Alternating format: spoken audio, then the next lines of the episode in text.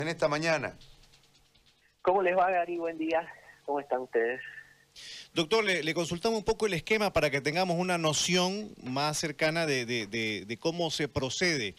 Eh, por ejemplo, ¿con qué concentración de, oxígeno en la sangre amerita ya eh, intubar? Em, ya, a ver, este, en realidad lo que, bueno, en el, en el caso, en este caso de coronavirus, ya, muchas veces los pacientes están, están respirando bien, ya, pero a la hora de hacerle una radiografía o hacerle un, examen, están bien, o sea, en el examen, en el, en el papel están bien clínicamente, perdón, en el, en el examen están mal, pero clínicamente están bien. Entonces, este, muchas veces se opta por hacer una intubación eh, precoz, ¿ya? Para que para evitar este, estar intubando después en, una situación de emergencia, ¿no?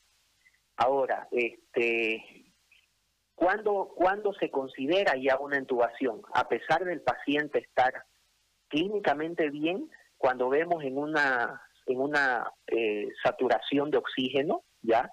En una saturación de oxígeno menor de 90, ahí ya se considera intubar, ¿ya?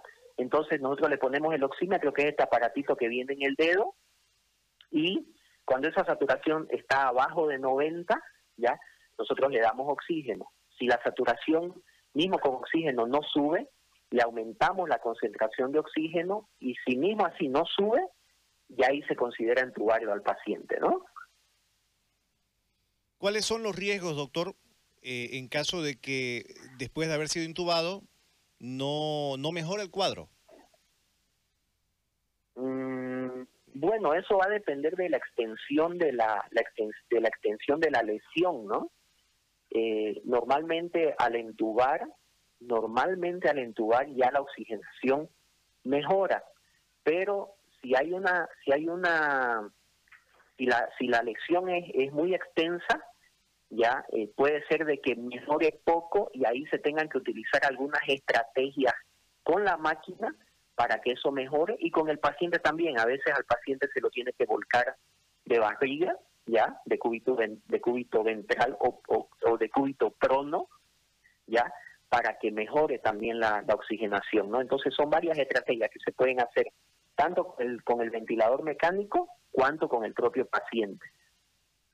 ¿Qué, qué de cierto hay, doctor? Usted nos va a aclarar. Eh, cuando ya entra en el tubo, están prácticamente contra reloj, es decir, es muy, es muy probable de que hayan infecciones por el, por el mismo eh, eh, tubo, es muy probable de que, eh, bueno, no, no se puede tener altas concentraciones de oxígeno por mucho tiempo porque puede terminar siendo tóxico. Explíquenos un, un poco, por favor, esos, esos parámetros con los que ustedes tienen que lidiar cuando entran en esa, en, esas bueno, maniobras que son críticas. Bueno, este, claro, existe, existe ese ese mito en la, en la cabeza de las personas de que el tubo es el fin del camino, ¿ya? Y no es así. Ya en realidad lo que muchas veces a los pacientes se lo entuba para poder eh, para poder atender otros temas y preocuparnos menos por el tema respiratorio. Ya atender otros temas que son urgentes, que sé yo, riñones, hígado, corazón, ya entonces para en, en, general, para, para, no preocuparnos de los pulmones, se lo entuba y ahí atendemos la, los otros temas, los otros problemas, ¿ya? Ahora, en el caso de en el caso del coronavirus, el principal problema es pulmonar, ¿ya? Entonces, para evitar una, una complicación mayor, se lo se los entuba precozmente, ¿ya? Para para ir este, ya tratándolo y que, y que vaya mejorando, no esperar que se agrave totalmente para recién entubarlo, ¿no? Bueno, doctor, le queremos agradecer por, eh, por supuesto, su aporte y siempre un gusto conversar con usted. Que tenga buen día. Cualquier duda, estamos para servirles. Bueno, ¿Cómo no? un fuerte abrazo. Hasta luego. ¿Cómo no? Que le vaya bien.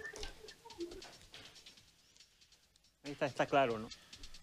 Es un escenario que...